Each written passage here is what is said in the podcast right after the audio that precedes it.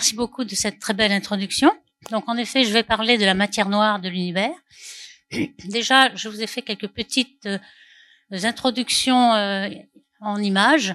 Euh, ce qu'on appelle matière noire, c'est quelque chose qui est autour des galaxies. Vous voyez ici des galaxies, un halo de matière noire. En fait, on ne devrait pas l'appeler matière noire. On l'appelle comme ça parce qu'elle est invisible et elle n'interagit pas avec les photons, pas avec la lumière. Donc, on devrait l'appeler matière transparente. Il y en a peut-être dans cette salle qu'on ne voit pas. Donc, la, lumière traverse sans euh, sans être euh, gêné par cette matière noire. Euh, ce que vous voyez aussi, c'est que on peut mesurer, même si on la voit pas. On mesure, on peut cartographier les matières noires. Et si vous avez des arcs lumineux derrière un amas de galaxies, ici un amas de galaxies, vous voyez, les galaxies sont très regroupées entre elles. Donc ces amas de galaxies font une, une masse importante qui va dévier les rayons lumineux, comme des lentilles gravitationnelles, un petit peu comme euh, lorsque vous regardez un paysage à travers un, excusez-moi, vous regardez un paysage à travers un, un, tesson de bouteille, vous avez le paysage déformé, vous avez des arcs. Ici, ces arcs, ce sont la lumière des galaxies derrière. Donc des galaxies d'arrière-plan qui sont déformées par la lentille gravitationnelle. Donc toutes ces toutes ces arcs ici, il y en a beaucoup qui sont très forts, mais il y a, toutes les galaxies sont déformées en fait. Et grâce à ça, on peut faire des cartographies de la matière noire. Donc vous voyez que euh, on n'est pas sans outils pour la voir. Donc comme euh, l'a rappelé en introduction, là, euh, le contenu de l'univers, euh, on a un petit camembert ici qui montre que les baryons, alors ce qu'on appelle les baryons, c'est la matière ordinaire, celle dont nous sommes faits ici. il y a des atomes qui sont faits de protons, de neutrons, on appelle ça matière ordinaire ou baryonique. Pourquoi baryon? Parce que c'est lourd. Le baryon, c'est quelque chose euh, en grec qui veut dire euh, lourd. On a aussi des leptons, qui sont les électrons, les neutrinos. Alors les baryons, l'essentiel de la matière ordinaire ne fait que 5%. Puis on a cette matière euh, invisible, noire ou transparente, qui est faite de particules dont on ne sait absolument pas encore de quoi elles sont faites. En fait, on n'a plus de candidats. on avait un candidat qui était fait de particules supersymétriques, mais elle n'a pas été vue dans les accélérateurs. Donc tout ça, ça nous fait 25%. Et puis le reste, qu'on voit 70%, dont je parlerai pas aujourd'hui, mais il faut quand même le recenser ici, c'est l'énergie noire. Euh, pourquoi cette énergie noire? Eh Ce n'est pas de la matière, ce n'est pas de la masse. Euh, ça a été euh, détecté en 1998, donc il y a plus de 20 ans maintenant. On s'est aperçu que donc dans l'expansion de l'univers, qui est parti à partir d'un Big Bang, l'univers est en expansion. On pensait que grâce à tout ce qui est euh, gravitant dans l'univers, cette expansion allait être décélérée. Et en 98, on s'est aperçu que cette expansion était accélérée à la, place. Donc il a fallu inventer quelque chose avec une force répulsive qu'on a appelée énergie noire et qui représente quand même 70% du contenu. Alors quand je dis contenu, on va euh, parler de cette densité critique de l'univers, qui est la densité moyenne. vous voyez que tout ce qu'on a autour de nous, c'est euh, par exemple l'eau, c'est un gramme par centimètre cube pour vous donner la densité. Ici, on a 10,29 grammes par centimètre cube, ce qui vous donne une idée de la faiblesse de la densité de l'univers. On a bien euh, la Terre qui est de l'ordre du gramme par centimètre cube, le Soleil, mais là déjà le système solaire est très vide. Quand on voit la galaxie entre les étoiles, il y a un, vide énorme, et entre les galaxies encore plus, ce qui fait que lorsque vous faites une moyenne, on n'a que 10,29 grammes par centimètre cube, ce qui est très très très faible. Et donc, on va parler de euh, la pourcentage par rapport à cette euh, densité critique. On parle de oméga, qui est un nombre sans dimension, mais c'est pour ne pas traîner euh, ce nombre qui est assez imposant dans tous les calculs. Alors, matière noire ou invisible, on en a l'expérience déjà en histoire. Hein. Je fais un petit rappel que ce n'est pas nouveau. déjà, comme on voit ici, Urbain Le Verrier, qui était un des présidents de l'Observatoire de Paris, euh, avait, euh, c'était un calculateur de mécanique céleste, donc il avait, euh, il était expert dans le calcul de l'orbite des planètes. Donc on avait à son époque, en 1846, on avait que, on s'arrêtait à Uranus. Donc vous savez qu'il y en a quatre planètes rocheuses, dont la Terre, puis quatre planètes gazeuses. Donc on avait Saturne, enfin Jupiter, Uranus qui avait été détecté par Herschel, et puis euh, normalement, on a à peu près à l'ordre zéro des orbites keplériennes autour du Soleil, qui est la principale masse. Et puis, euh, toutes les autres planètes perturbent un tout petit peu, mais c'est des calculs de perturbation très faibles. On savait calculer ces perturbations, mais on en avait encore plus. Donc Uranus avait un mouvement anormal. Et donc euh, euh, Urbain a calculé qu'il devait y avoir de la matière invisible qu'on voyait pas à l'époque, donc c'est la matière invisible, et a calculé son orbite. Et euh, le soir où il a euh, publié ce calcul, euh, il a été détecté. Donc Johann Gall à Berlin a pointé son télescope vers l'endroit qu'avait calculé le Verrier et a vu la planète qu'on a appelée Neptune. Bon, ça, ça a fait beaucoup d'impact à l'époque parce qu'il avait prédit l'existence d'une planète qu'on n'avait jamais vue. Et donc cette matière invisible s'est trouvée être en effet de la masse. Alors il a essayé de reprendre le même calcul en 1860. Sur sa lancée, il est bon, mais on a en, effet l'orbite de Mercure, elle est aussi un peu anormale. Elle a un avance du périhélie. Alors le périhélie, c'est qu'elle approche du Soleil. Elle fait une ellipse, mais euh, l'ellipse n'est pas toujours la même. Elle avance, elle avance pas beaucoup, mais il y a une partie de l'avancement qui n'était pas expliquée. 43 secondes par siècle, c'est pas beaucoup. Donc il s'est dit, ben, mais peut-être il y a une autre planète, encore une fois, entre Mercure et le Soleil. Il avait appelé ça Vulcain. On la voit pas parce qu'évidemment le Soleil éblouit. Vulcain parce que sans doute il doit faire très très chaud dans cette planète. Et euh, lors de l'éclipse de 1860, on l'a pas vu du tout. Donc euh, la Lune éclipse le Soleil, on devrait pouvoir voir sans être ébloui. On n'a pas vu de, planète, donc il a supposé que peut-être il y avait une ceinture de petits corps, comme on en voit parfois dans le, le système solaire, qui remplaçait la planète, les vulcanoïdes, etc. Mais on n'a pas vu cette matière invisible. Et comme vous le savez, euh, la relativité générale d'Einstein, en 1916, a résolu le problème. Donc comment on a résolu le problème? En changeant la loi de gravité. C'est-à-dire qu'on avait jusqu'à l'époque euh, Newton. Et puis, euh, on voyait que cette loi n'était pas valable partout, et notamment pour Mercure et son périhélie. Euh, la relativité générale, qui disait que la gravité n'était pas une force comme les autres, mais une déformation de l'espace, euh, a résolu ce problème. Donc, vous voyez, ces deux aspects existent déjà. Euh, soit on a de la matière invisible, on découvre cette matière, soit on a un problème gravitationnel que l'on résout, en changeant la loi de gravité. Et là, j'ai mis ce parallèle parce qu'aujourd'hui, on en est là aussi. On se demande s'il va pas falloir changer la loi de la gravité pour se débarrasser de la matière noire, puisque on n'arrive pas à trouver ces particules. Alors, je reprends un petit peu mon, parcours historique. Le premier qui a euh, pensé qu'il y avait peut-être de la matière invisible était euh, Fritz Zwicky, que vous voyez là, qui était un, un astronome suisse qui travaillait euh, en Californie, sur le mont Palomar. Il avait épouvantable, comme vous voyez sur cette photo, mais euh, il traitait ses collaborateurs d'imbéciles sphériques. Alors pourquoi sphériques? Parce que dans quel que soit le point de vue, ils étaient imbéciles. dans toutes les directions. Donc euh, bon, il n'avait pas une grande euh, popularité, mais il avait quand même des coups de génie. Et il avait regardé avec son télescope les vitesses des galaxies de l'amas de Coma. Euh, les galaxies sont grégaires un peu, elles sont comme euh, distribuées en mégalopoles. Il y a l'amas de la Vierge, par exemple, l'amas de Coma. L'amas de Coma est assez riche, il y a 100 000 galaxies peut-être. Il avait regardé par effet Doppler sur les raies observées, il avait regardé les vitesses. Alors les vitesses en moyenne sont de 1000 km par seconde. Ça peut être 2000 ou 500, enfin autour en moyenne 1000 km par seconde. Et quand on regarde la masse que peut avoir un amas, puissance 14 de masse du Soleil. On parle toujours en unité solaire, donc masse du Soleil. Ce petit indice veut dire Soleil. Hein. Eh bien, euh, eh bien, on n'a pas assez de masse pour tenir les galaxies. Elles, sont agitées de mouvements désordonnés.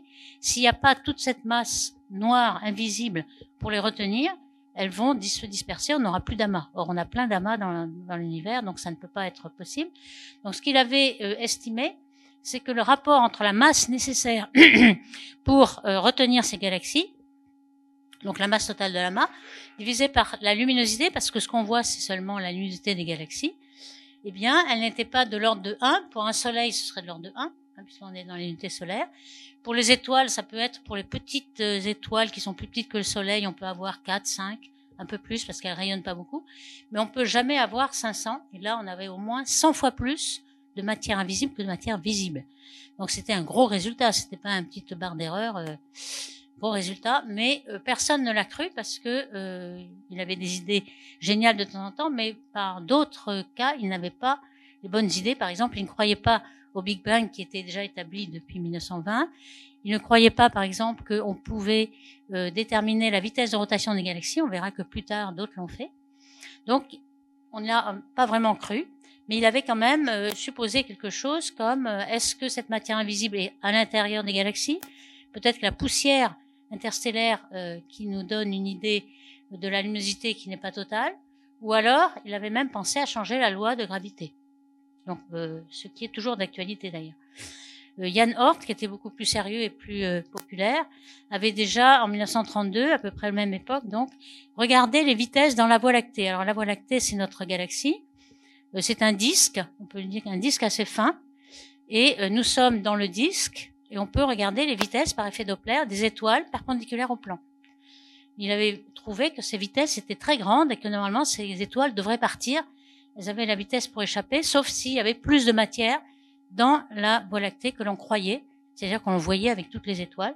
Donc lui aussi, il avait pensé qu'on avait sans doute beaucoup d'autres matières invisibles à cette époque. Et peut-être même quand on regarde, pour savoir, le premier qui a parlé de matière noire, c'était peut-être euh, Poincaré. Encore que personne ne le reconnaît, il n'y a que les Français qui le reconnaissent. Euh, il avait euh, parlé que peut-être dans la Voie lactée, il y avait des étoiles mortes que l'on ne voit pas, donc qui font de la masse, et il avait parlé d'étoiles obscures. Donc toujours, il s'agissait hein, de la matière noire, de matière ordinaire que l'on ne voit pas. Par exemple, des planètes comme Jupiter, que l'on ne voit que dans le système solaire. Si on avait beaucoup de planètes comme Jupiter, des étoiles manquées, on le verrait pas, on aurait beaucoup de masse sans luminosité. Donc tous ces euh, euh, prétendues matières noires à l'époque, ce n'était que de la matière ordinaire que l'on n'aurait pas vue. Ce n'est qu'à partir de 1985 qu'on s'est aperçu que ça ne pouvait pas être la matière ordinaire. Je vais en dire quelques mots. Alors, euh, celle qui a le plus travaillé sur les courbes de rotation, c'est-à-dire comment tournent les galaxies autour d'elles-mêmes, c'est Vera Rubin, que vous voyez là, euh, dans les années 70-80. Parce que une courbe de rotation, qu'est-ce que c'est? C'est en fonction de la distance au centre de la galaxie. Donc, la galaxie sont des disques qui tournent autour du centre. en fonction de la distance au centre, vous avez la vitesse de rotation. Euh, ici, c'est 200 km par seconde. Par exemple, le Soleil tourne autour du centre de la galaxie à, une vitesse de 250 km par seconde. Donc on a bien euh, cette courbe de rotation et puis on regarde comment euh, elle décroît. Alors vous voyez que à l'époque, même avant Vera Rubin, certains, comme par exemple Babcock dans les années 40, avaient fait des courbes comme ça, mais avec des barres d'erreur très grandes, euh, très grandes ici, donc ça n'avait pas donné de résultat. Donc ce n'est qu'en en améliorant la technique, en ayant une barre d'erreur plus petite, on s'est aperçu que ces courbes de rotation étaient plates et ne descendaient pas comme on pouvait le penser. Lorsque vous êtes loin du centre, eh bien, il n'y a plus de matière, en fait, il n'y a plus d'étoiles, presque pas, ça décroît de façon exponentielle. Donc, on devrait voir une vitesse qui décroît comme la vitesse de Kepler hein, en racine de R. Et c'est pas du tout ce qu'on voit. Alors, comment on, mesure cette courbe de rotation? Vous voyez une galaxie euh, qui a une spirale, elle tourne. Donc, vous avez, euh, par exemple, ces étoiles qui sont dans le bras spiral ou le gaz qui vient vers vous. Alors vous savez que par effet Doppler, tout ce qui vient vers nous a une fréquence décalée vers le bleu, ou un son plus aigu, si vous voulez, si on prend l'effet Doppler sonore. Et puis euh, tout ce qui s'éloigne, c'est à une fréquence plus basse, vers le rouge, ou vers un son plus grave, etc. Donc on va mesurer euh, toutes ces vitesses. Alors vous voyez, d'un côté, ce sera une vitesse bleue, de l'autre côté, une vitesse rouge, et puis au milieu, ce sera la vitesse systémique de la galaxie, la vitesse de la galaxie par rapport à nous. Donc on va pouvoir de chaque côté avoir cette vitesse-là. De l'autre côté, elle est vers le bleu, et puis on va la replier. On sait euh, déprojeter les galaxies qui sont une certaine inclinaison parce que c'est un disque. Donc euh, euh, c'est facile de déprojeter, on connaît la forme. Donc on va déprojeter ces vitesses. Voici. Par exemple, pour la Voie lactée, le Soleil est ici. Là, c'est une représentation de notre galaxie qui est une vue d'artiste parce qu'on est dedans, on ne peut pas voir la galaxie de haut, mais on peut représenter ce qu'on pense être la Voie lactée. Donc le Soleil serait là, au milieu, et puis on a une barre, on sait qu'il y en a une barre parce qu'on a des vitesses euh, des étoiles qui montrent qu'il y a une barre euh, avec des bras spiraux. Et les mesures de vitesse nous donnent ces étoiles-là, ces points, alors qu'on s'attendrait à avoir quelque chose qui descend. Alors vous avez la contribution d'un bulbe, qui est assez forte ici, la contribution du disque d'étoiles, et puis les deux vont donner quelque chose qui descend, et en fait ce qu'on voit c'est quelque chose de plat, d'où il nous faut un halo qui est la contribution du halo de matière invisible, matière noire. Et on a eu encore plus de confirmation lorsqu'on regarde l'hydrogène atomique, que dont on voit la, euh, raie de hyperfine de l'état fondamental qui est à 21 cm de longueur d'onde, donc il se voit en radioastronomie. En France, il y a un grand télescope annoncé qui regarde cette longueur d'onde-là. vous voyez que euh, une galaxie, comme ici, Messier 83, euh, une galaxie spirale barrée, elle occupe un certain espace. On a fait un zoom ici. Et tout le reste, c'est la cartographie de l'hydrogène atomique, donc le gaz, qui fait un réservoir de gaz pour former des étoiles futures, et qui est bien plus grand que la galaxie optique. La galaxie optique aurait un rayon 1, par exemple, on aurait quatre fois ou cinq fois plus de rayons avec le gaz. Le gaz, c'est des très peu de masse, en, gros, puisque ça fait 5% de la masse totale de la Voie lactée. Mais euh, c'est une particule test qui nous, par l'effet Doppler de l'arrêt à 21 cm, vous pouvez savoir à quelle vitesse le gaz tourne. Donc le gaz, vous voyez ici, on a euh, le Soleil est ici. On peut avoir une courbe de rotation bien plus loin que ce qu'avait fait Vera Rubin en optique, où il y avait des étoiles, du gaz optique. Là, on va en radioastronomie beaucoup plus loin on s'aperçoit que les courbes sont toujours plates. Alors c'est ça qui a convaincu aussi encore plus les astronomes qu'il y avait vraiment un gros problème. C'était bien au-delà des, barres d'erreur, c'est que toutes les courbes de rotation sont plates, quelles que soient. Elles sont, il y en a qui sont petites, donc qui commencent doucement, et puis d'autres qui sont grosses, qui ont un bulbe, et puis après elles redeviennent plates, et ainsi de suite. Donc quelle que soit la taille de la galaxie, on a quelque chose de plat, donc il faut supposer qu'il y a beaucoup de matière autour, un halo de matière. Alors, quand on regarde un petit peu euh, la, progression dans le temps, moi je, saute un petit peu des étapes, mais on a retrouvé dans les années 60-70 aussi euh, une autre longueur d'onde qui était les rayons X. On a envoyé des satellites dans l'espace, car l'atmosphère absorbe les rayons X, et puis on s'est aperçu que le fameux amas de coma qu'avait regardé euh, Fritz Zwicky, eh bien, il, a, il contenait une grande partie de gaz, donc de la matière ordinaire, du gaz très très chaud, quand on dit très chaud, c'est 100 millions de degrés. Donc c'est un gaz qui est ionisé. Il y a des protons, des électrons, c'est un plasma. Et ce plasma, quand on regarde, il est à l'équilibre hydrostatique dans le puits de potentiel de la main. On peut avoir sa masse en faisant l'équilibre hydrostatique avec sa température. Et on voit que c'est dix fois plus de masse que toutes les galaxies réunies. Donc toute la matière ordinaire, elle est là. Le reste, ce n'est que quelques pourcents. Donc c'est quelque chose que Fritz n'avait pas vu. C'est pour ça qu'il trouvait des matières 100 fois plus. En fait, euh, on a d'abord les galaxies, on a trouvé plus de masse dans les galaxies, matière ordinaire, et puis on a trouvé qu'il y avait énormément de gaz qui n'étaient pas dans les galaxies. Donc finalement, cette fameuse matière invisible, elle n'est que 5 fois plus que la masse visible. Ce n'était pas le facteur 100 qu'avait Zwicky. Donc euh, on a réduit quand même nos inconnus. Mais là, euh, on peut pas aller plus loin. On a regardé tout le spectre. Alors au début, évidemment, on ne voyait que l'optique. On voit qu'on a vu de la radio aux rayons X, au gamma, et on a pu voir d'autres matières qui étaient invisibles mais qui étaient ordinaires. Donc là, on commence à avoir fait le tour de toutes les longueurs d'onde. On ne va pas redécouvrir euh, de la matière ordinaire quelque part. Alors ça, c'était à l'échelle de galaxies, des amas, et à l'échelle de l'univers entier.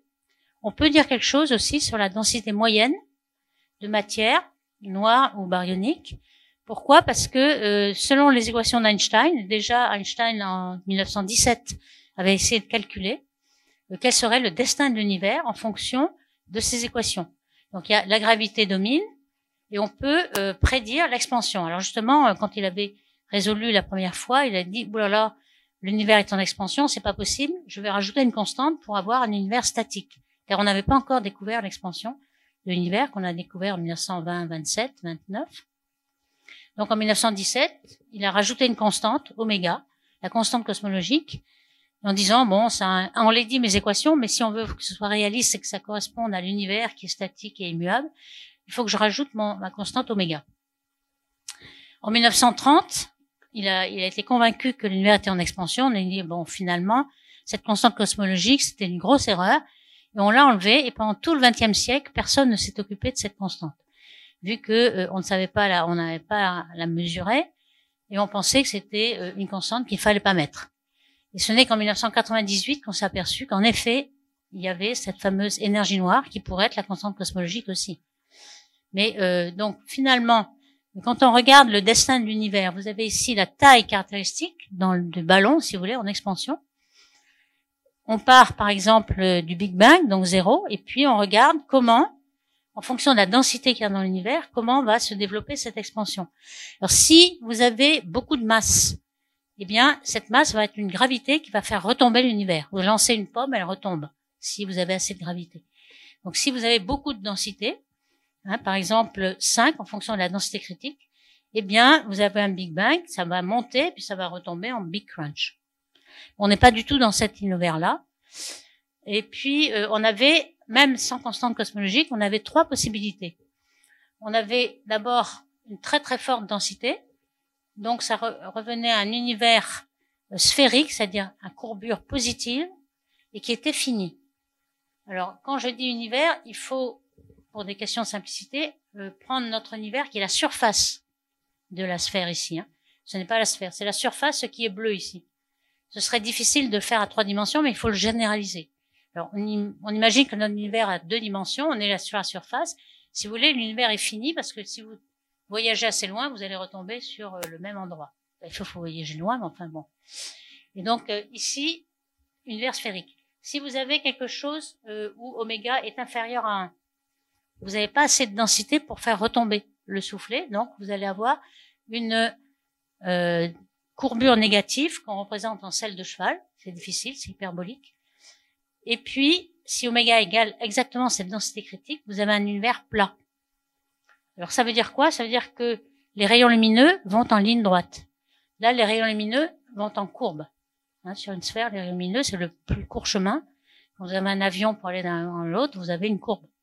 Parce que le plus court chemin, ce n'est pas la ligne droite. Si vous avez une espace courbe. Donc finalement, qu'est-ce qu'on s'est aperçu? On s'est aperçu que notre univers, il était dans cette euh, dans cette courbe rouge. Le destin, c'est cela, c'est-à-dire qu'on a pourtant euh, une constante cosmologique ou une énergie noire, qui est 70%, comme on a dit au début, 30% de matière totale, 25% de matière invisible et 5% de matière visible. Mais on est dans cette, dans cette courbe-là, et on a un univers plat. La courbure, c'est la différence entre la somme des deux et 1, et comme c'est zéro, on a une courbure nulle. Alors comment on sait tout ça? Eh bien, on a, plusieurs éléments, plusieurs euh, expériences qui concordent pour donner exactement ces, valeurs-là. Une des expériences, vous avez déjà entendu parler ici, euh, avec Planck. Ici, c'est le ciel de Planck. Alors, qu'est-ce qu'a fait Planck? Il a regardé le ciel, tout le ciel en micro-ondes. Micro-ondes, c'est vraiment la radio, des ondes radio à 2 mm de longueur d'onde. C'est les ondes que vous avez dans votre four micro-ondes, tout simplement. Donc 2 mm. 2 mm, ce que vous voyez, en fait, c'est le fossile du Big Bang. Au départ, on a un Big Bang qui est très très chaud, un univers très concentré, un plasma, et la température a fait des milliards de degrés. On a des réactions nucléaires qui produisent des, des premiers éléments. Et puis ensuite, dans l'expansion, ça se refroidit. Donc ça va rester euh, un plasma, c'est-à-dire des particules chargées qui interagissent avec les, la lumière, avec les photons, pendant 380 000 ans ce qui est très peu, hein, puisque l'âge de l'univers, c'est 13,8 milliards d'années. Donc 380 000 ans, c'est le début. On a euh, des, des, photons et des, des, particules chargées qui oscillent ensemble, qui sont stables et qui font des oscillations acoustiques, comme du son, en quelque sorte, la pression. Donc ces euh, oscillations, on le voit là. Là, c'est la dernière surface de diffusion, où il y a eu diffusion euh, par la matière chargée des photons. Et ensuite, Lorsqu'on passe la température de 3000 degrés par l'expansion, à ce moment-là, l'univers se recombine, c'est-à-dire que les protons et les électrons redeviennent des atomes d'hydrogène. C'est la température 3000 degrés qui convient. Donc, à ce moment-là, il y a un découplage, la matière part d'un côté et les photons de l'autre. Et donc, ces photons nous arrivent maintenant de, cette, de ce moment-là en ligne droite. Et c'est ce qu'on voit. Alors, on voit quoi? On voit des, fluctuations. Elles sont très très faibles, ces fluctuations. Elles sont de 10 5, 1 pour 100 000. Mais ce sont ces fluctuations-là qui vont devenir les galaxies, les amas de galaxies, etc., qui vont, grâce à la gravité, qui vont devenir les structures, les premières structures de l'univers. Donc c'est très intéressant. Et on a pu, euh, avec cette carte-là, vous voyez, c'est tout, l'univers euh, compris, on a pu regarder la taille angulaire et regarder le, la puissance que l'on a, le nombre de, de structures avec une taille angulaire donnée. Alors, vous voyez, ici, on a la taille de 0,1 degré. La taille de 1 degré, on a un pic énorme. Donc, c'est sans, doute ici. Alors, les grosses tailles, elles se trouvent ici. On a beaucoup de bruit parce qu'il n'y en a pas beaucoup. Et puis après, vous voyez que les barres d'erreur, vous en avez, qui sont très très petites. Donc, on a extrêmement de précision sur cette, euh, sur cette courbe. Donc, ça, c'est les oscillations acoustiques. Et ce qui est, qui nous donne la courbure de l'univers, pourquoi on sait que l'univers est plat, c'est la position de ce pic. Vous voyez que sur la position de ce pic, il est très précis. Alors si euh, la densité était différente, à ce moment-là, on aurait par exemple en gris un univers ouvert et la courbure, ici on a une courbure plate, les, photons se déplacent en ligne droite. Si les photons étaient courbes, vous voyez un tout légèrement courbe, l'angle avec lequel on voit cette structure serait différent l'angle serait plus petit, 0,5. Donc vous voyez que la position du pic nous donne la courbure de l'univers. C'est une relation géométrique très très simple. tout est dans le début de l'univers parce que tout est linéaire. On a des perturbations de 1 pour 100 000. On peut faire des calculs à la main. On n'a pas, même pas besoin de faire des simulations numériques. C'est linéaire et c'est une équation très simple. Donc ici, on a prédit que c'était à 1 degré si c'était plat et l'univers est plat. Et on le connaît à une très grande précision. On a aussi toute la valeur des euh, constantes, quelle est la fraction de masse euh, ordinaire qu'on a, etc. Et l'âge de l'univers. Alors avec ceci, on peut aussi, euh, je l'ai dit en, préambule, faire une cartographie, comme le géographe de Vermeer ici, cartographie de l'univers, de la matière noire. ici, vous avez un amas de galaxies, donc on a des galaxies en jaune là qui sont très ramassées les unes avec les autres, et vous voyez ces arcs à nouveau alors des arcs qui sont la lumière des galaxies d'arrière-plan qui est euh, défléchie et déformée. Donc ces galaxies, elles auraient cette forme-là, mais elles sont complètement déformées par la lentille gravitationnelle que vous avez devant. Alors évidemment, là on voit les lentilles fortes. Il y a plein de lentilles faibles. Par exemple ici, euh, vous avez des tas de galaxies de fond. Vous mettez devant, entre la ligne sur la ligne de visée, entre ces galaxies et nous, un amas, tout d'un coup vous allez avoir des arcs qui sont très forts, et tout le reste est dévié aussi. Tout ce que vous voyez dans le ciel est dévié et déformé par les lentilles gravitationnelles. Alors évidemment, comme les euh, galaxies ont une forme intrinsèque, il faut avoir des millions de galaxies pour faire la différence entre une galaxie qui est déjà un petit peu allongée et puis l'allongement qui est dû à la lentille gravitationnelle.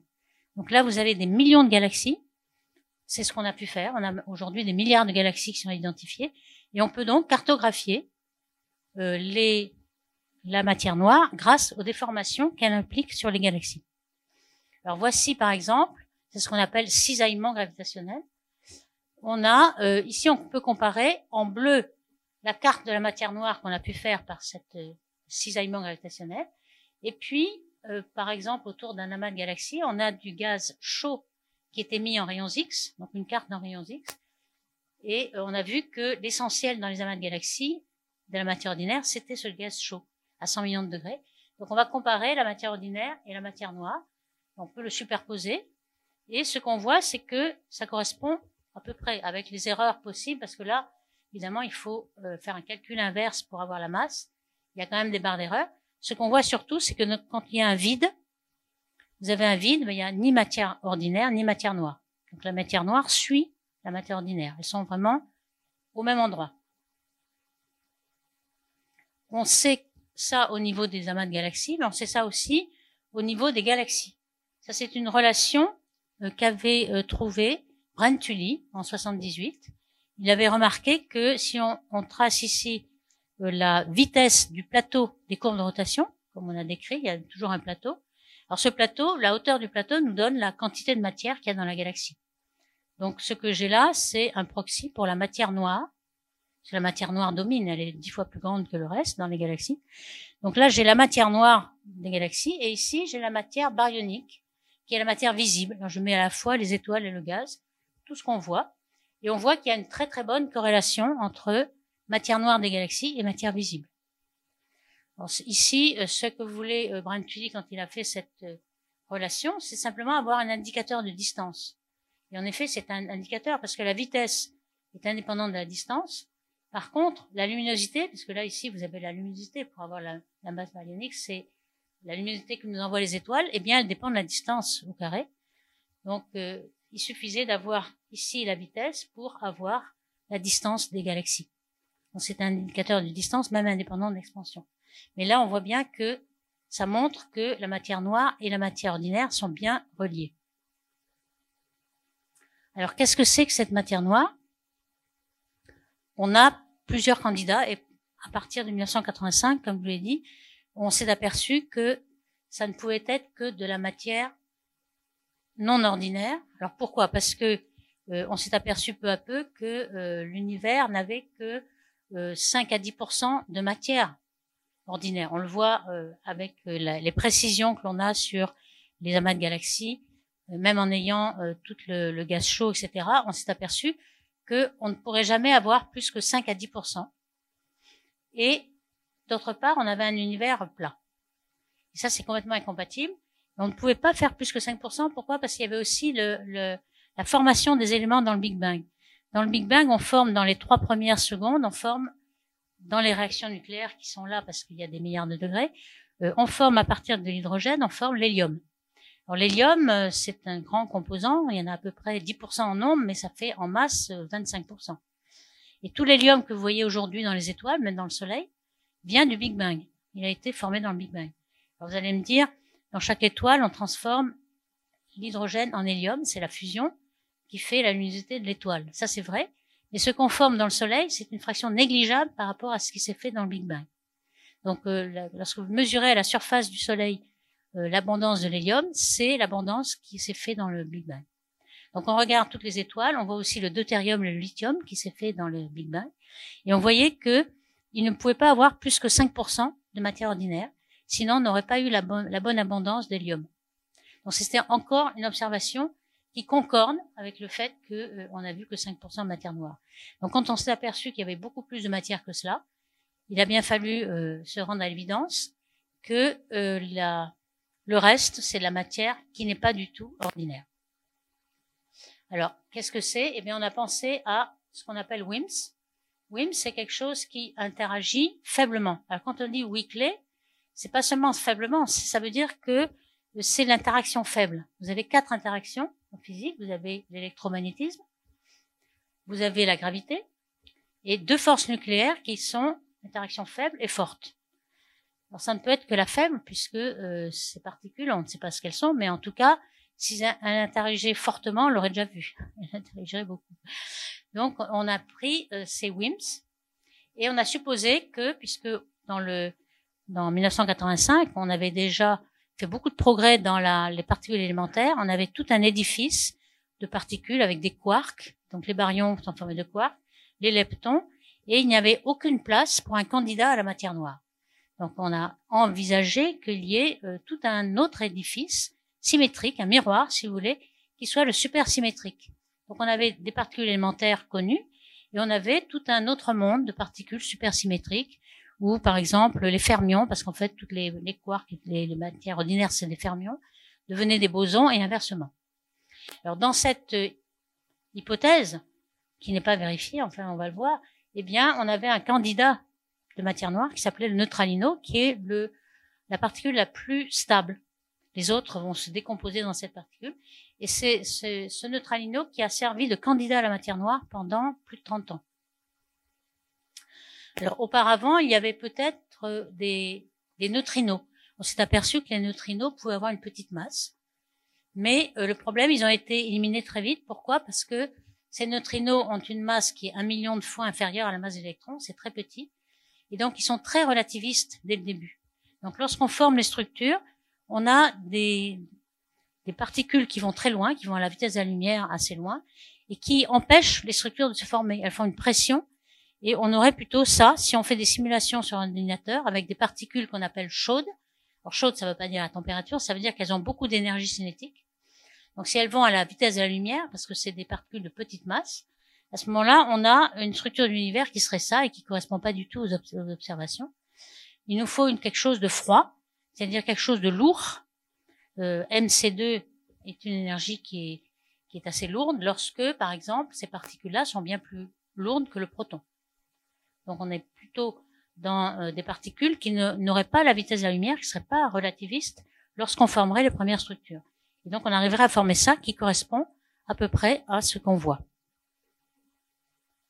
Alors ce qu'on voit, on peut comparer les, simulations numériques. Vous avez un petit euh, exemple de, euh, de Millennium Run qui a été fait dans les années 2005.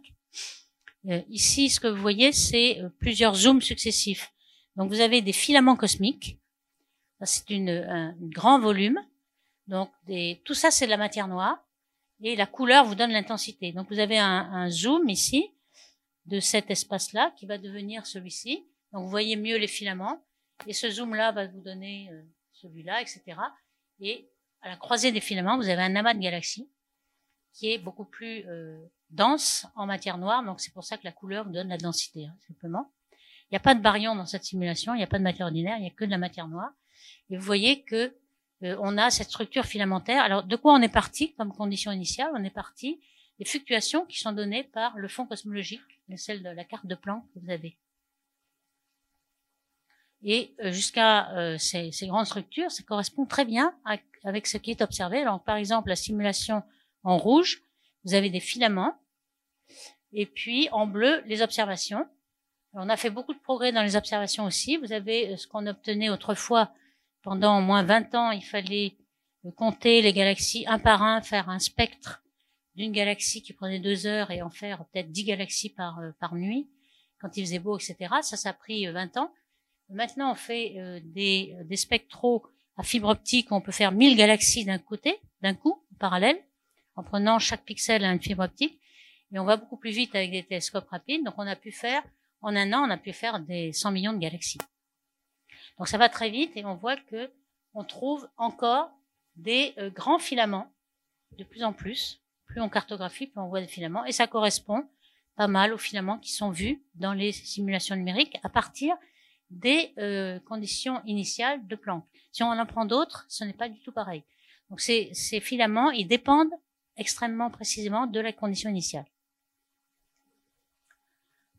Alors, euh, il y a aussi euh, des indications que devait avoir la masse de cette particule. La masse de cette particule, pourquoi? Parce que cette particule-là, le neutralino, c'était un boson. C'était symétrique des fermions, donc c'est un boson.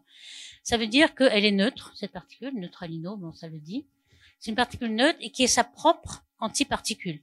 Donc ces particules devraient s'annihiler si elles se rencontrent entre elles. vous allez me dire, bon, elles vont peut-être toutes s'annihiler. Non, pas, pas, vraiment. Ici, on a en fonction du temps le nombre de particules, de ces particules de matière noire. Et puis, en effet, on en a énormément au début, et puis elles s'annihilent progressivement, donc ça, ça descend. Et puis, au fur et à mesure que l'univers est en expansion, la densité descend et elles n'ont plus le temps de se rencontrer. Elles se rencontrent plus. Elles pourraient se rencontrer une fois tous les euh, plusieurs âges de l'univers. Donc à ce moment-là, on va avoir un plateau. Ça ne s'annihile plus, donc on a un plateau. Et euh, l'abondance de la matière noire qu'on voit aujourd'hui, c'est une relique de ce qui n'a pas été annihilé. Donc euh, pour ça, il faut faire un, un ajustement fin de la section de, efficace de collision de ces particules pour savoir si elles vont s'annihiler ou pas. Donc on a une section efficace de collision de ces particules qui est celui de la l'interaction faible, qu'on connaît. Et puis ça dépend de la masse. Donc vous voyez que euh, on peut avoir les 25% qu'on observe aujourd'hui. On a dit qu'il y avait 25% de matière invisible. On peut avoir les 25% que pour une certaine masse. Sinon vous en avez moins ou vous en avez plus. Donc il suffit pas de trouver une particule qui pourrait faire la matière noire. Il faut que vous ayez aussi la bonne quantité celle qu'on observe. Donc à ce moment-là, pour avoir 25%, il fallait avoir 100 fois la masse du proton. Le proton, c'est un gigaélectronvolt, hein, on le met en unité d'énergie. MC2, c'est toujours une, masse et une énergie. Donc 100 fois le GeV, c'est 100 fois la masse d'un proton. Et donc ça, c'est ce qui est intéressant, c'est que euh, dans le, le super euh, euh, accélérateur du CERN, le LHC, qui veut dire Large Hadron Collider, donc ils font collisionner des protons en quelque sorte. Donc quand on fait collisionner les protons, on a énormément d'énergie. Et on est arrivé progressivement, on a monté en énergie, on est arrivé à l'énergie de 100 fois la masse du proton. À 125 GeV, on a détecté le boson de Higgs en 2012. Pourtant, le boson de Higgs, il, est, il très peu, il ne reste que très peu de temps, il vit quelques nanosecondes et on l'a pu le détecter.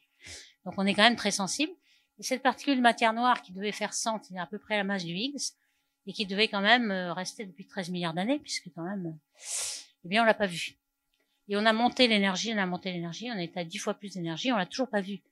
Donc ce euh, WIM qui est resté pendant 30 ans, euh, on est obligé de dire qu'il faut avoir un autre cheval. on a pourtant quand même cherché depuis 1985 cette particule, ce WIMP, on l'a cherché dans les tunnels. Euh, on a des expériences comme ça dans le Grand Sasso euh, et dans le tunnel du Mont Blanc, etc. Au début, c'était des, du germanium. Euh, on devait purifier le germanium pour qu'il n'y ait pas de, de, radioactivité, sinon on aurait quelque chose de, qui pollue l'expérience. On les met aussi dans une montagne parce que les rayons cosmiques euh, qui viennent du Soleil pourraient nous polluer notre euh, détecteur. En fait, le principe de l'expérience, c'est simplement qu'il y a des noyaux qui vont être atteints par une particule matière noire, qui est un petit peu partout ici, dans cette pièce par exemple. Et donc, euh, on aura un effet de recul du noyau. Un noyau sur des millions et des milliards, bien sûr. Et puis, aujourd'hui, on a du xénon. On a un gaz qui, qui, est liquéfié, le xénon qui n'est pas interactif. On purifie le xénon parce qu'il y a plusieurs radioactivités aussi. Et puis on tombe, on tombe et on, va tomber au niveau où on pourra détecter les neutrinos. Les neutrinos, c'est des, des, petites particules très légères euh, qui traversent la Terre sans encombre. Et puis de temps en temps, on, on détecte un quand même. Il faut avoir des milliards. Et donc on va avoir euh, ces, limites supérieures qui vont tomber, on va arriver au plancher, on va détecter tous les neutrinos qui nous viennent de désastres comme les supernovae, etc. Ici, vous voyez un petit peu, euh, si on remarque du début, c'était des, ordres de grandeur au-dessus, hein, peut-être 20 ordres de grandeur. Donc on a beaucoup travaillé pendant ce temps, on a éliminé beaucoup de particules. Il y a beaucoup de particules qui n'existent pas. Donc on pourrait dire c'est un petit peu décevant, mais enfin on a beaucoup éliminé. Et puis, on a appris beaucoup de choses sur la euh, matière condensée. Et dernièrement, par exemple, sur le xénon 124, qui était un petit peu resté. C'est quelque chose qui est très peu radioactif. Mais on a pu détecter 126 événements de, cet isotope, qui est un des plus, euh, la réactivité les plus faibles, puisque la demi-vie, c'est 1,8 10 puissance 22 ans. Hein, L'univers, c'est 10 puissance 10 ans. Hein, c'est 13 milliards d'années, donc c'est puissance 10. Vous voyez que c'est, ça se, désintègre très très peu, mais comme il y en a des milliards, on a pu en avoir 126 événements. Donc il y a quand même des choses qui, on, on a appris quelque chose sur la physique de la matière, mais euh, sur la, la, particule, ben, elle n'existe pas. Alors, il y a quand même, avec cette matière que je vous ai décrite, euh, ces particules, c'était la matière noire froide, hein, qu'on appelle cold dark matter, bon, CDM, alors cette matière noire froide, qui est le principal candidat quand même, toujours, parce que c'est celui qui correspond à la forme des, structures, eh bien il y a quand même au niveau des galaxies des problèmes. Alors par exemple, un des problèmes, c'est celui-ci. On a vu tout à l'heure la relation de Tully-Fisher qui reliait la matière noire, donc la, vitesse des plateaux, des courbes de rotation, avec la matière visible. Donc ça, c'est les points d'observation qui correspondent bien. Alors ce qu'on prédit avec euh, le modèle standard, c'est quelque chose qui est ici. C'est quand même euh, un petit peu différent. Alors pourquoi? Eh bien, on s'attendrait à ce que, lorsque se forment les galaxies, on est dans un dans un halo de matière noire, la fraction universelle de baryon. La fraction universelle, c'est quoi? C'est les 5% sur 30%. Hein, on avait dit qu'il y avait 25% de matière noire, donc au total 30% de matière, et donc la fraction de baryon, c'est 17%. on, on s'attend à ce que les galaxies aient ce même euh, rapport. Et à ce moment-là, c'est ça. Donc, cette euh, loi ici, vous voyez que c'est en logarithmique, donc on a ici 100 fois plus.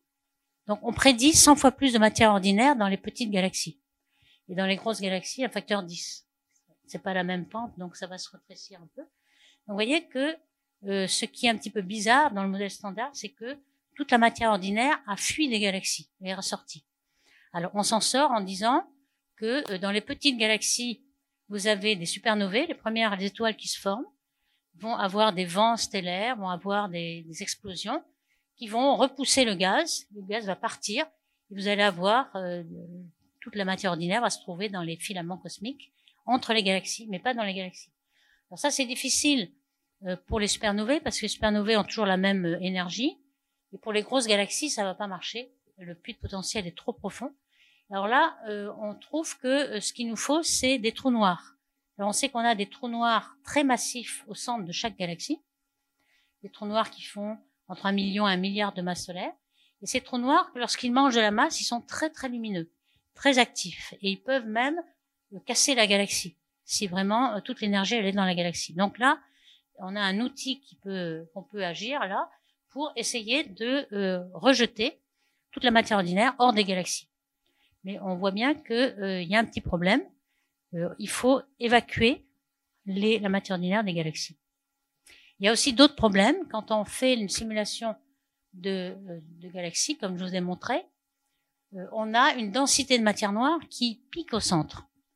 par exemple, je peux le représenter comme ça, la matière noire va s'accumuler au centre pour faire ce qu'on appelle un cusp ou une cuspine, si vous voulez, un pic vraiment très prononcé. Or, ce qu'on observe, c'est un plateau. Donc, représenté ici en log, c'est un cœur. On appelle ça un cœur, plutôt qu'un pic de densité. Alors ça, on ne sait pas pourquoi encore. Euh, il nous faudrait une autre matière noire qui ne correspond pas à ça. Et puis, euh, il y a aussi un autre problème, qui est que voici une simulation de la Voie lactée. Vous avez la matière noire de la Voie lactée. Et on prédit qu'il y a au moins 1000, 2000, 4000 petits satellites autour de la Voie lactée. Et on n'en observe qu'une dizaine ou une vingtaine. Donc là encore un problème. Donc les candidats de matière noire n'est peut-être pas le bon. Alors, on a découvert quelques satellites, mais par rapport, je n'ai pas le temps d'entrer dans les détails, mais par rapport, vous voyez les petits satellites qu'on a découverts, ils sont quand même assez faibles. Ici, vous avez une galaxie, satellite de la Voie lactée, qui est très très faible, qui a très peu de très peu de baryons, pas de matière ordinaire, mais il y a beaucoup de matière noire. Mais par contre, euh, la quantité de matière d'étoiles par rapport à la matière noire ne correspond pas du tout à ce qui est prédit non plus. Donc on a des problèmes au niveau de la galaxie. Alors quels sont les autres candidats que l'on peut imaginer? On a vu que le neutrino, neutralino n'était pas là. Euh, ici, je vous ai reproduit à nouveau euh, l'édifice de particules élémentaires euh, qui est bien compris par la chromodynamique quantique. Vous avez des quarks donc les quarks up et down, les quarks top et bottom, et puis les quarks charmés et étranges. Il faut trouver des noms hein, quand même. Donc on en a six, six quarks. Et puis, alors ils ont des masses, on ne comprend pas hein, pourquoi. Il y a des masses qui sont, alors les plus petites ici, vous voyez, c'est des MEV, mais ici on en a qui sont plus grands que la masse du proton, le quark. Pourtant, un proton est fait de trois quarks.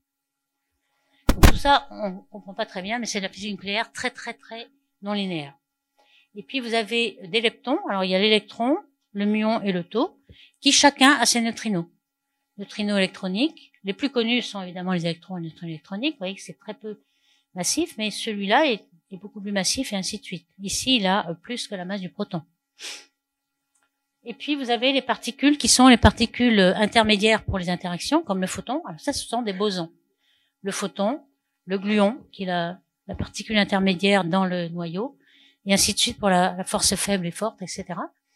Donc, euh, que va-t-il se produire? Ben, on peut supposer, maintenant qu'on n'a pas l'édifice supersymétrique qu'on n'a pas vu dans au CERN, eh bien, euh, tous ces euh, leptons, les neutrinos, ils ont une certaine chiralité qui est gauche.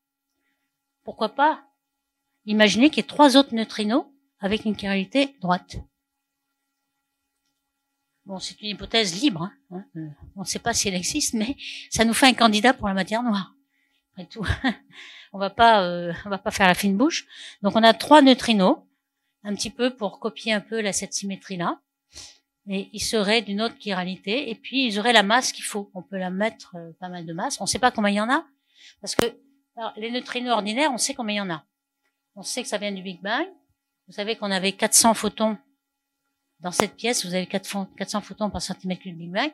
Pour les neutrinos, il y en a 300 neutrinos qui viennent du Big Bang. Donc, comme ils vont à la vitesse de la lumière, ça fait des milliards et des milliards par seconde qui vous traversent en ce moment. Il faut pas avoir peur. Mais euh, ceux-là, on ne sait pas. On a supposé qu'ils existaient. Et on n'a pas, comme ils sont peut-être pas formés dans le Big Bang, on ne sait pas comment ils sont formés, on peut en mettre tant qu'on veut. Donc on va mettre des masses qui sont les kiloélectronvolts, parce que c'est justement la, masse qu'il nous faut pour avoir 25%, et on va en mettre le, nombre qu'il faut. Alors ça, c'est de la matière tiède, parce que euh, la masse est intermédiaire entre la matière noire froide et chaude. Alors c'est cette matière noire tiède. Bon, évidemment, on la voit pas, donc elle se cache. Déjà, les neutrinos ordinaires, on les appelle neutrinos actifs. Parce qu'on les détecte quand même. De temps en temps, ils traversent la Terre, de temps en temps, on les détecte. Et ceux-là, on ne détecte pas du tout. Donc, ils s'appelaient stériles. Neutrinos stériles. Et puis, on essaie de savoir, ici, c'est une, une absorption sur la ligne de visée de, devant un quasar, de manière à faire une, une recensement de toutes les structures qui entre le, le quasar très lointain et nous. Et on peut faire un modèle, vous voyez, euh, je sais pas si ça se voit bien, mais euh, de, de, la structure qui se serait vue avec une matière noire tiède, avec des différents euh, degrés de tiédeur en quelque sorte, des différents degrés de masse. Et puis euh, en, en, vert, c'est la matière noire froide. Et on voit que euh, la, la, structure de l'univers nous donne une limite inférieure sur la masse de la particule tiède. Sinon, on aurait plus ou moins de structures que l'on ne voit pas. Donc on essaie de, de, contraindre avec les observations et la taille des structures la matière noire. Et on est tombé sur des, euh, des masses qui sont assez fortes maintenant et donc ils vont avoir les mêmes problèmes que la matière froide puisque ça commence à être la matière qui est pas seulement tiède mais elle devient froide. Donc on, on a finalement pas résolu notre problème mais on sait même pas si ces neutrinos stériles existent. Alors il y a d'autres candidats euh, certains ont imaginé qu'il y aurait des trous noirs primordiaux. On peut l'appeler euh, TNP par exemple. Trou noir primordial. Est-ce que ça pourrait faire la matière noire?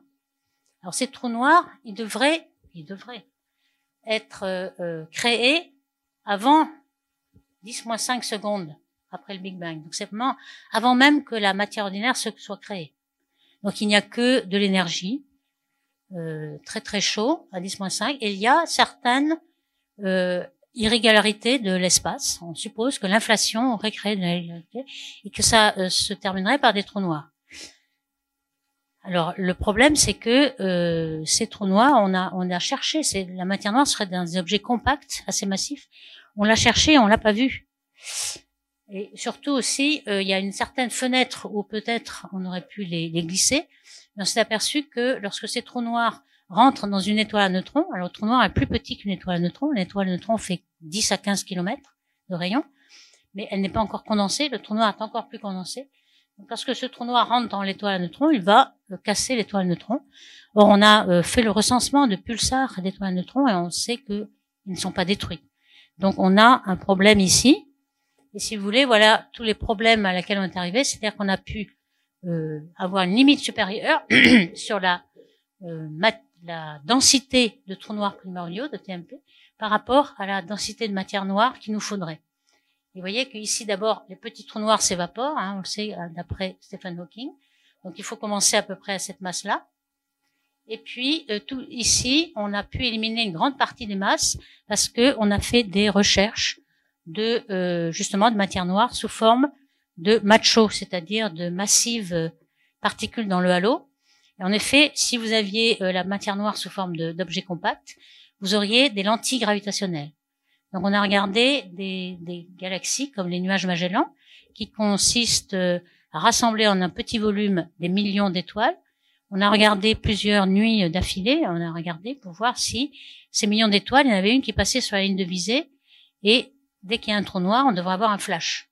Alors on a vu quelques flashs, mais c'était à chaque fois des étoiles ordinaires qui étaient sur la ligne de visée et qui nous faisait une lentille gravitationnelle, bien sûr. On n'a pas vu plus de flash que celle des, des, étoiles ordinaires. Donc on a mis une limite supérieure sur les trous noirs, et donc on sait maintenant que la matière noire, elle n'est pas sous forme compacte, mais elle est sous forme lisse. C'est plutôt du gaz diffus, etc. Alors les autres candidats, vous voyez qu'il y en a les gens ont beaucoup d'imagination, mais j'ai mis en rouge peut-être euh, les neutralinos, il y a bon, les, les neutrinos stériles dont on a parlé. Aujourd'hui, on parle beaucoup des actions. Ça a repris un petit peu de mode. Qu'est-ce que c'était les actions?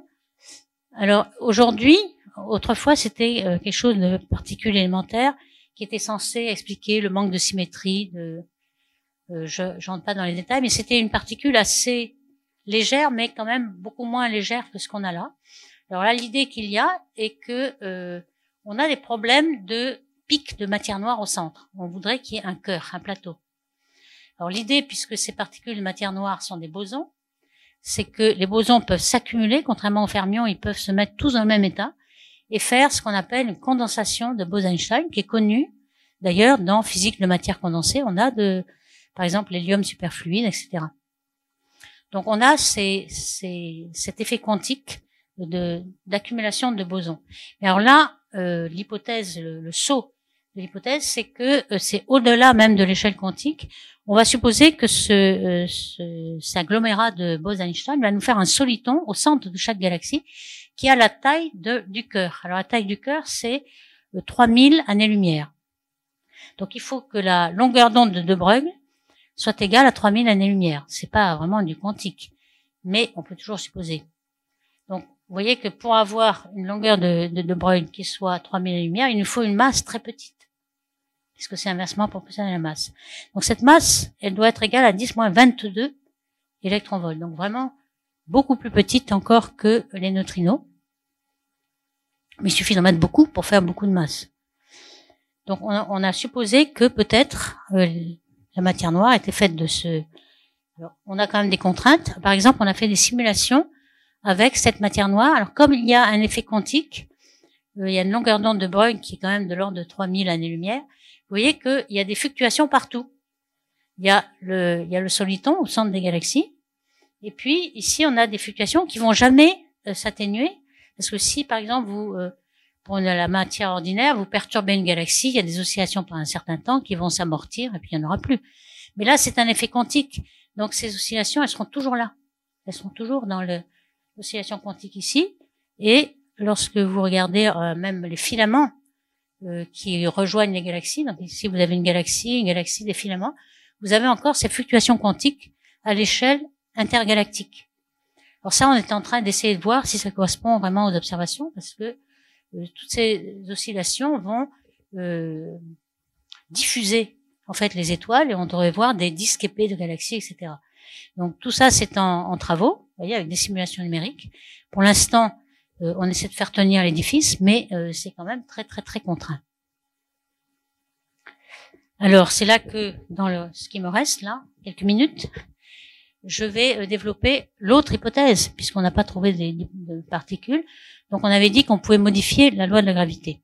Donc pourquoi pas? Alors ça, ça a été fait depuis longtemps. Euh, Milgrom l'a fait euh, en appelant sa théorie monde Modified euh, Dynamics, Modified Newtonian Dynamics. Alors quelle était l'idée? L'idée est toujours très très valable, c'est que on a besoin de matière noire que à faible champ de gravité. Lorsque l'accélération due à la gravité, cette accélération, c'est quoi? C'est gm sur r2, hein, puisque la force entre deux masses m1 et m2, c'est gm1, m2 sur la distance au carré. Donc l'accélération, c'est gm sur r2. Lorsque l'accélération est très petite, alors on doit changer la loi. On est dans le régime mondien.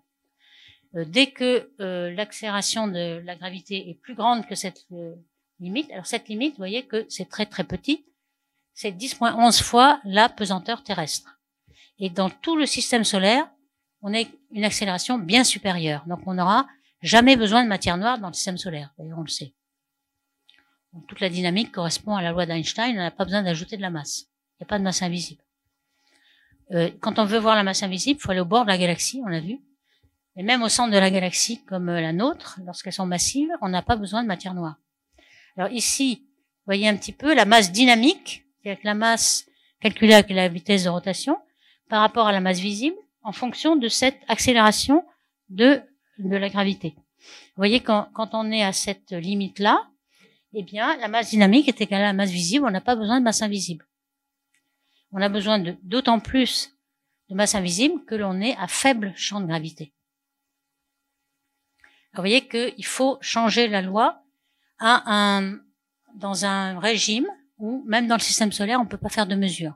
Alors ça c'est facile, il n'y a que les astronomes qui font des mesures là-dessus. Donc personne va nous contredire.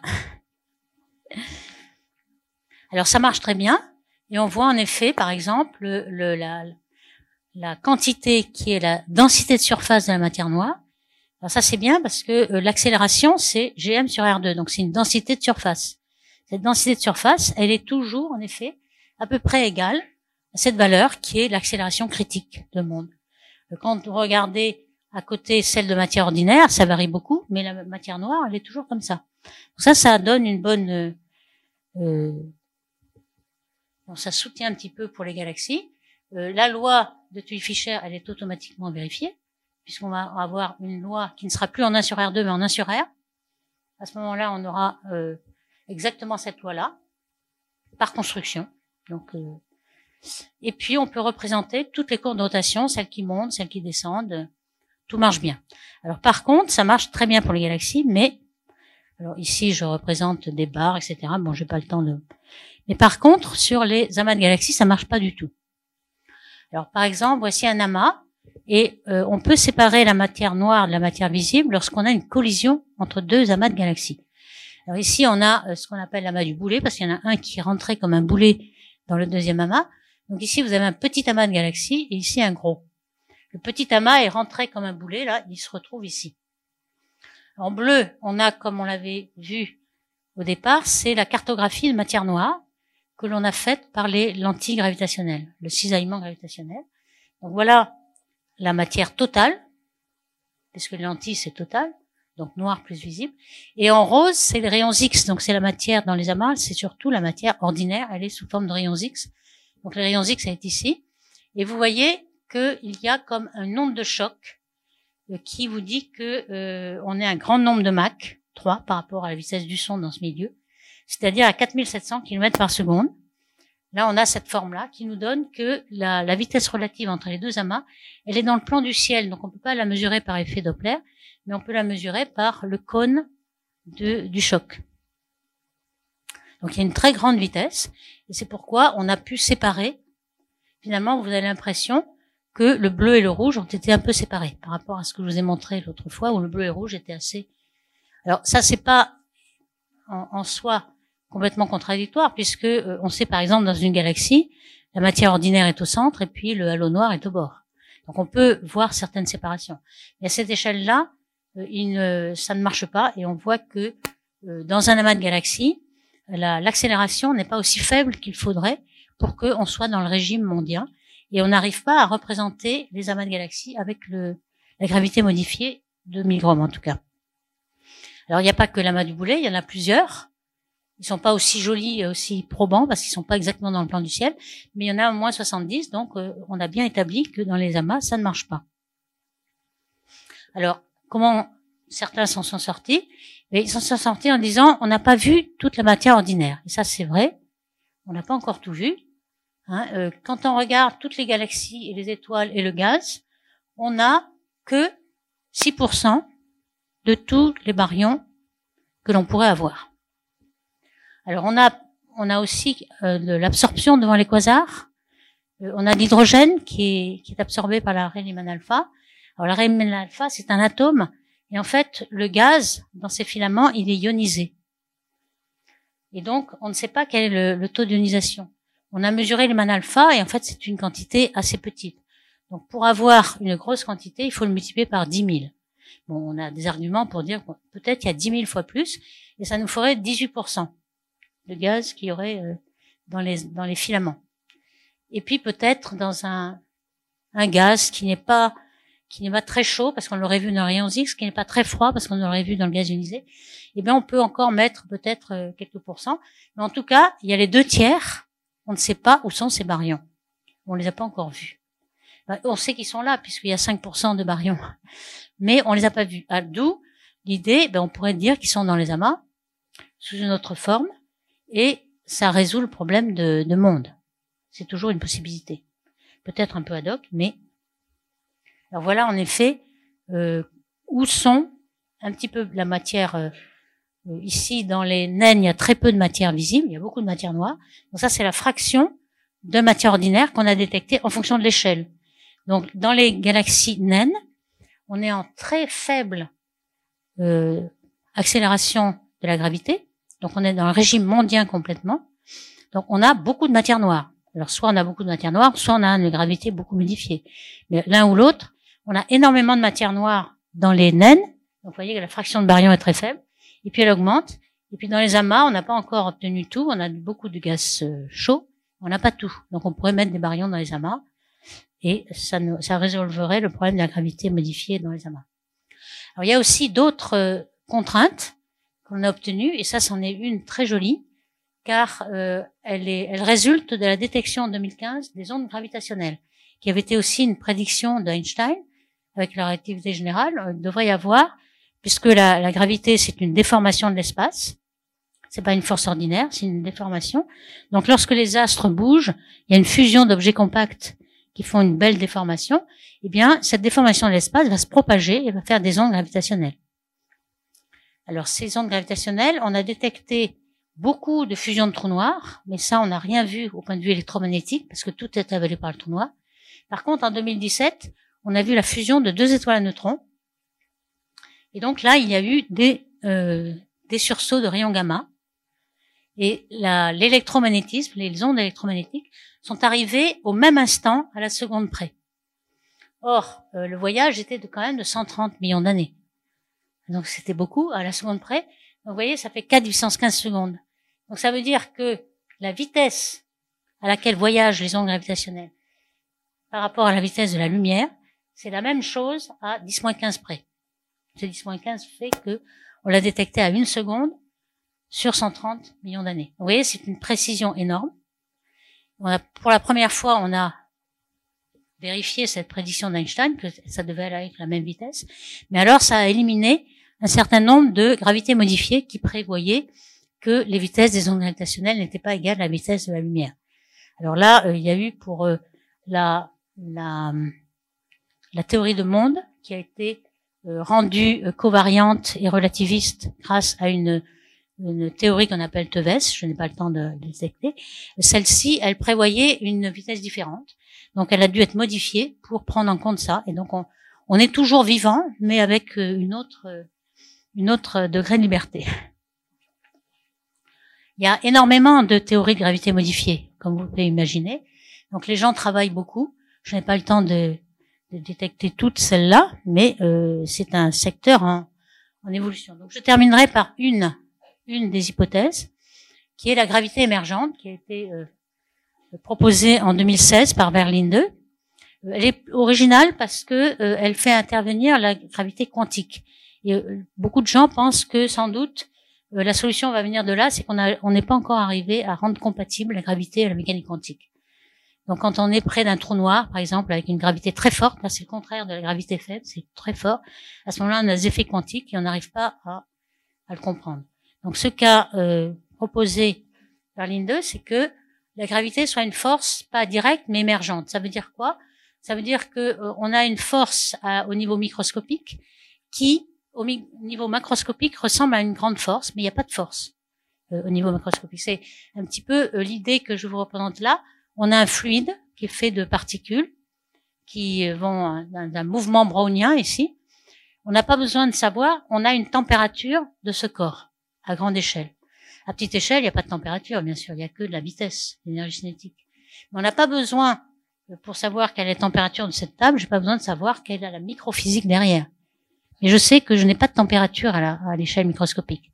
Donc la gravité serait pareil, il n'y a pas de force de gravité, mais il y a quelque chose qui euh, maximise l'entropie.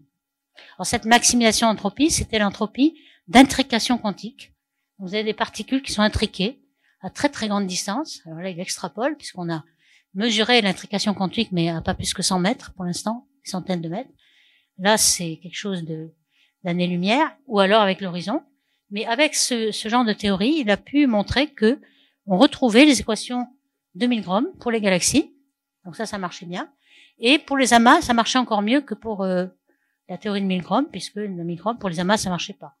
Donc ça, c'est prometteur, mais enfin, on a on n'a pas encore tout, tout testé. Alors ici, pour les lentilles gravitationnelles, les premiers euh, tests ont bien marché. Et donc, je m'arrêterai là en disant que ce puzzle est toujours là avec nous. Hein, depuis 80 euh, ans. Euh, il y a quelqu'un qui s'efforce de faire ce puzzle avec la matière noire. Malheureusement, il a fait juste la Lune. Ici, vous avez, vous avez que euh, les galaxies, on ne sait toujours pas où sont la plupart des baryons. Et ça, c'est un gros point. On sait qu'on va le trouver un jour. Mais euh, lorsqu'on a une théorie pour contraindre les théories de matière noire, il faut savoir où sont la matière ordinaire. Sinon, on a trop de degrés de liberté pour euh, contraindre ces, ces, théories de matière noire. La matière noire exotique, on ne sait toujours pas quelle est la masse de ces particules. Notre principal candidat est parti. Donc, entre 10-22 et 10 puissance 12 électronvolts, la masse est complètement inconnue. Il y a une grosse barre d'erreur. Et puis les neutrinos stériles, on a des contraintes de plus en plus grandes. Ou alors, c'est euh, des modèles de gravité modifiée, mais qui sont en cours. Aucun n'est vraiment encore probant. On n'a pas encore, euh, pourtant ça fait des années que les gens travaillent, trouvé une théorie qui représente tout. Voilà, je vous remercie.